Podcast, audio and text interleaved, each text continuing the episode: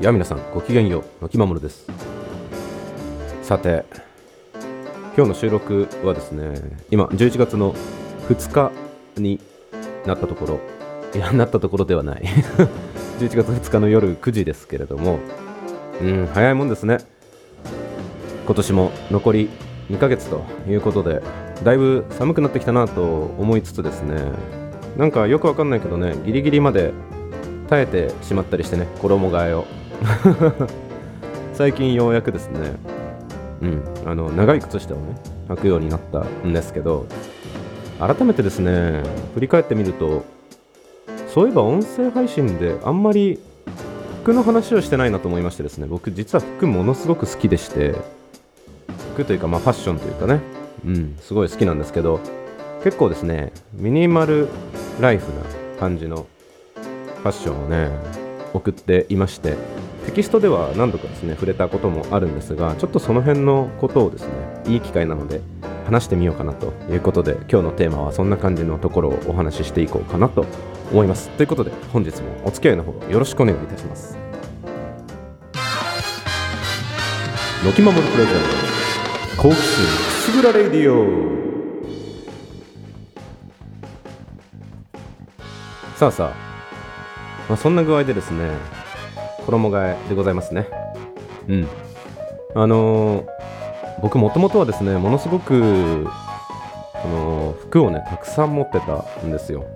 僕もともと育ったのが何て言うんでしょう古着の街っていうかですね。うん。割とファッションに、まあ、地元がねファッションみたいなところが盛んな感じの街で育ってまして。あれはいつだったかな？中学生かな？中学校2年生だか3年生だかそのぐらいの時にですねちょっとおませな友達仲良くしてるね。友達がいまして。で彼はですねその僕の地元の駅より一つ東京に寄ったところのね駅に住んでた子なんですよ。であの中学校から私立だったもので、まあ、割とねいろんなところからその同級生という子たちもいろんなところから集まってきた、うん、そんな友達たちと過ごしてきたんですけど地元が近いようなね帰る方向が同じ方面の友達ってやっぱね仲良くなりやすいじゃないですか。で同じ部活の同じ方面の友達とですね、まあ、よく一緒に帰ったりする感じで仲良くなったりするでしょ？みんなねみんなそういうのがあるじゃないですか。そう。でその影響もあってですねすごく仲良くしてたその友達後々ですね高校に入ってからは一緒にバンドを組んだりとかしてねそんな感じの友達だったんですけどちょっとこうねそうおませな感じのねそのまあ言うならモテる感じの男前なグループっていうんですか、うん。まあ、そういうグループにいる感じの友達だったんですけどでそいつがね中学生のくせにね生意気ですよね今振り返ると。そのその町には僕の地元の町にはね古着屋さんがあるから今度一緒に行こうぜっつって。でなんか古着屋さんってねみんな古着屋さんどのぐらい行くのか分かりませんけどちょっとこう独特の空気がありましてですね。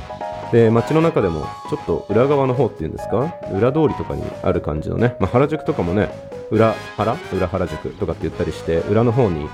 そういうなんかちょっとディープなねコアなお店が展開してたりっていうのがよくありましたけどその街もですねそういう感じで裏の方にですね古着屋さんがたくさんね立ち並んでるようなところが結構あったんですよ。でなんかビルのねなんか雑居ビルまで行かないですけどビルの2階とかにね古着屋さんが結構あって。であれはねでもとても初めて1人だったらね行けなかったと思うんですけどその友達に連れられてね古着屋さんに行ってみた。そうそれがね、まあ、初めて中学生の時のうん、初めての古着屋さんの思い出ですね。で、今でもね、僕、古着はすごく好きで、まあ、古着にまつわるエピソードみたいなのもちょこっとあったりするんですけど、まあ、そこからですね、もともと、僕、今でもね、振り返ってみると、母親がですね、かなりファッション好きで、で、なんかスタイリストとかね、あの知り合いのスタイリスト、俺、お偉いさんのスタイリストとかするような感じの仕事なのか、まあ趣味なのか分かんないんだけど、そんなこともしてるぐらいの人でしてですね、なので小さい頃から服みたいなねコーディネートみたいなところは自分で決めなさいみたいな感じの教育を受けてきたっていうのもあってかうんかな。うんっていうのもあってね古着屋さんがすごい好きででもうねそこから中学生から始まって忘れもしない5000円握りしめて初めてリーバイスの501を買いに行ったのを忘れられないんですけどあれなんかこの話もしかするとどっかの音声配信でしたかもしれないですね。ずいぶん前かもしれないけど。うん。そんなことがありましてですね。でまあ古着を集めていろんな服を着てでまあ楽しんでたわけです。でそこから社会人になっても当然ね社会人になってね自分のお金がかなり自由に使えるようになってからはもう相当な量をね買い込んだりしてたんですけど服に埋もれるような生活をしてたんですね。ただでも、まあ、そのそこからですね、まあ、一点いろんな理由があって服の量をかなり減らして生活をしているというのがまあ今なんですねでね、その、まあ、その、どんな気持ちの変化みたいな話はまたどっかのタイミングだとも、どっか、この後でね、どっかで話そうと思いますけど、その衣替えというこのタイミングはですね、結構そのミニマリストとしては、なんか、特殊なね、儀式みたいな感覚がちょっとあるんですよ。うん。僕は基本的に襟付きのシャツを外に着て、で、中に T シャツを着るというね、もうただそれだけのシンプルな服装で、それももうパターンがね、3つぐらいしかない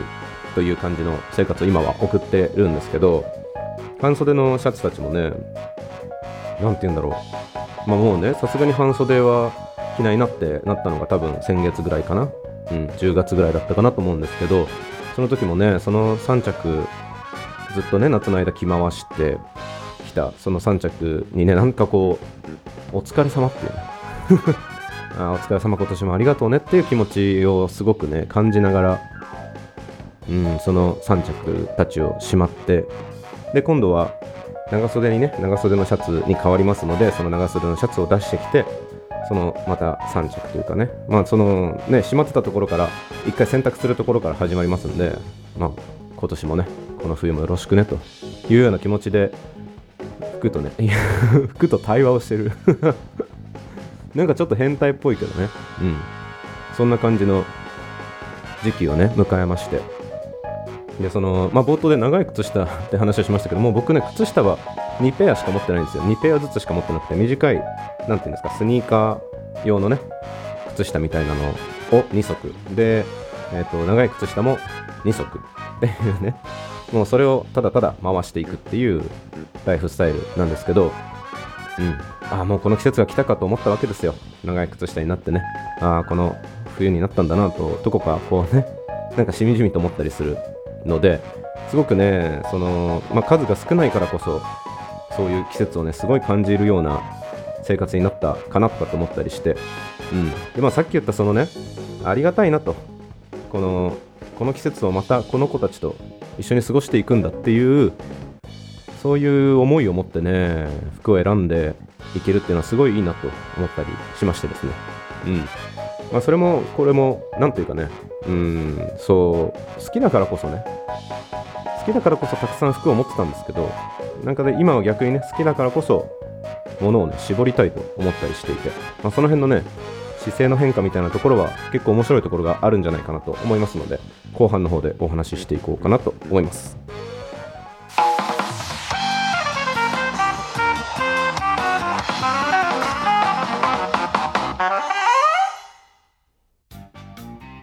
はい。ということでですね、まあ、なんていうかね、その、問いかけたい。皆さんにね、問いかけたい。あのー、これは別にね、服に限った話じゃないんですけど、その、自分の大切なものにね、その、どのぐらい感謝してるだろうかと、まあ、改めて考えてみると、結構ね、うん、難しい質問だなと。まあ、僕もそのね、うん、まあ、服だけじゃない、他のものに対してもですけど、その感謝をね、どれだけしてますかって言われると、まあ確かにちょっとね、怪しいところもあるなとは思うんですけど、うん。そう、もともとは、まあ、さっき言ったように服に埋もれるぐらいね、もうなんかね、一月ぐらい全然コーディネート回せちゃう、選択しないでコーディネート回せちゃうっていうね、ぐらい服を持ってて、本当にお店ぐらい服を持ってたんですよ。で、仕事もね、すんごい忙しかったんで、なんかもう、洗濯もままならないぐらいの感じでね、うん、なんかもう洗濯を2週間に1回みたいな感じでまとめてガツンとやるみたいな感じだったんですけど、それでもまあ全然服が回せるっていうぐらい服を持ってたんですけど、そう、まあそれはもちろんね、さっき言ったように好きだからこそそれだけ持ってたと思うし、そのまあ服のエピソードとかはね、すごいいろいろあって、あの特にね一個 大きい僕の中でね一個古着っていいなと思ったエピソードはあのー古着屋さんで買った T シャツをね気に入っていくつぐらいの頃かな10代10代後半？16だかぐらいで買った古着屋さんで買った T シャツロゴの入ったね感じのシンプルな感じの T シャツでしたけどロゴっていうかそのなんかね中央にロゴが書いてあるまあカレッジ T シャツみたいな感じなんですけど、うん、それを着てたの。そしたらある時ねそのその地元の街で街中であのね外人さんアメリカ人の人に声をかけられてでその君の着てるその T シャツはねその自分の地元の T シャツなんだっつって。地元のまあ隣の町って言ってたかなの T シャツでその T シャツをこの日本で着てる人がいるって言ってこの写真を一緒に撮ったらきっと地元の連中がすごい喜ぶから写真撮らせてくれないかって言われたの。でまあもちろんねそんなん構わん構わんといいよいいよって言ってまあそういう写真撮ったんだけどそのまあやっぱ古着の魅力ってそういうところだなと思って結構ね外国とかに行って買い付けてきてくださった方がまあ古着屋さんで売ってくださってるわけじゃないですか。そういう仕入れってね。でその前に来てた人のストーリーがあってそれで自分の手元に来てるっていうのは、まあ、それはちょっとね、まあ、極端な例ではあるんですけどその服をね引き継いでいくような感じの素敵な要素がねものにはやっぱりあるんだなって思ったっていうのもあったりしてね。でまあ古着って結構一期一会なところもあるんでなんかいいなと思ったらつい買っちゃうっていうのがすごい続いてたんですけどある時ねそのふと気がついたんだけどすっごいいい気に入ってる服なんだけどたくさん持ってるとやっぱ登場頻度が低いじゃないですか。なんかだからねあんまりあんまりだなと思って。何のために買ったのか分かんないなとかって思ったりもしてきちゃって。で僕服は好きなんだけどあんま汚れるのとか気にしなくてねその綺麗に取っとくために買ったんじゃないと思ってるんで。そうだからまあ汚れてなんぼぐらいな感じなんですよね、まあ、古着とかってまあそういう感じの文化もちょっとあったりする、まあ、それも味みたいなねっていうところがあったりするんですけど。うん。そうだからねなんか改めて考えていくと本当に好きなものをねきちんと大事にするにはあんまり持っててもしょうがないかもしれないなとかってちょっと思ったりしてでまああとはねそのまあ僕トレーニングを結構ね本気でやり始めて体型が大きくなってきたっていうのもあってね服が入らなくなったっていうのもあったりするんですけどねそのきっかけの中には。服を減らしていこうとするきっかけにはそういうのもあったりしたんですけど改めてねそうやって手持ちを減らしてみて感じるのはさっき言ったその季節を共にするみたいな感覚とかも含めてねうん。大事だからこそ数を少なくしてでかつそのもう今はね新しい服を買うっていうのも、うん、もう交代制なんですよね。その3つなら3つシャツを持ってるから新しいシャツを1枚買ったなら1枚その退いてもらうというような形に決めてるんです。なのでまあ退いてもらって捨てるケースもあればその古着みたいにねリユースの方に回すっていうケースもあるんですけど、うん、それを決めてるの。でそれからね何が変わったかっていうとその出口を決めて物を買うっていう感覚ってすごい大事なんだろうなと思ってまあなんていうかなんかねそのせっかくね持ってるせっかく買った服だし思い入れとかもあったりするとなおさらにねまあなんかの時に着るかもしれないなとかって思って取っときがちだと思うんですけどまあね本来服って着てもらうために生まれてきたというかそういう言い方なんかちょっとなんかね物に精神を宿してしまってるかもしれないですけどうんとかって思うとまあ着てあげることが本当は幸せなんじゃないかなとかって思ったりするのよね。うん。なのでまあある意味では捨てるというよりはねそのまあ役割を全うしてもらうことってすごくそのものにとっては幸せなことなのかもしれないなとかって思ったりしてるんですよね。うん、ななので、まあ、大事にするからこそ出口を決めて物を買う。で出口があるからこそ大切に扱う。でできる限りそのそのもののね、まあ、命じゃないけどそういうものをきっちりね感謝しながら使っていくっていうのはすごいいい、うん、精神的な充足の得られるようなものとの付き合い方だなとかって思ったりしているのでした。何なんか重い重い気がするな。まあいいか。はい、ということでした。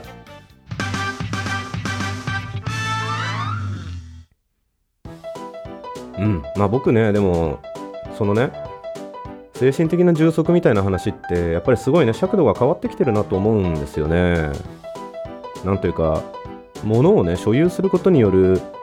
精神的充足みたいなのがって、やっぱり少しずつね、価値が薄れてきてるというか、昔はそれこそね、高級会社乗って、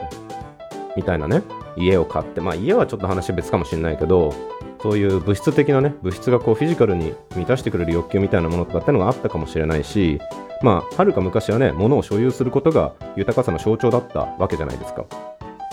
うん、特にそのまあ大昔ねそれこそ狩猟時代とかっていうのはその獲物の骨をねたくさん持っていることが、まあ、強さの証だったりとかっていうのがきっとあったわけじゃないですか。動物的なね優位性を示すという、まあ、ある種、まあ、まだ文化とも言えないようなところがきっとあったと思うんですけど、まあ、それがだんだんね人々というものはそのものが溢れるような時代になったからこそ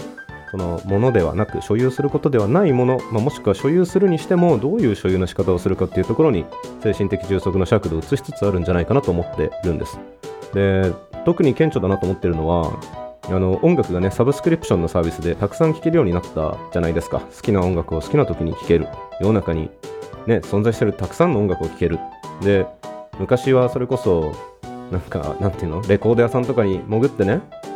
一枚一枚こうジャケットを見ながら買ったりとかねしてたわけですよ。ディスクユニオンとかでね。っていうのが、まあ、今はね聴こうと思ったらパッと聴けるっていう時代になりつつあってなりつつあってっていうかもう完全になっててでまあ CD が売れないとかって言われてますけどじゃあその CD が売れてない時代に人々はなぜその CD を買うのかっていうと別にね聞くだけだったらサブスクリプションのサービスで聞けるんだけどそれを所有していたいっていうところに、おそらく価値が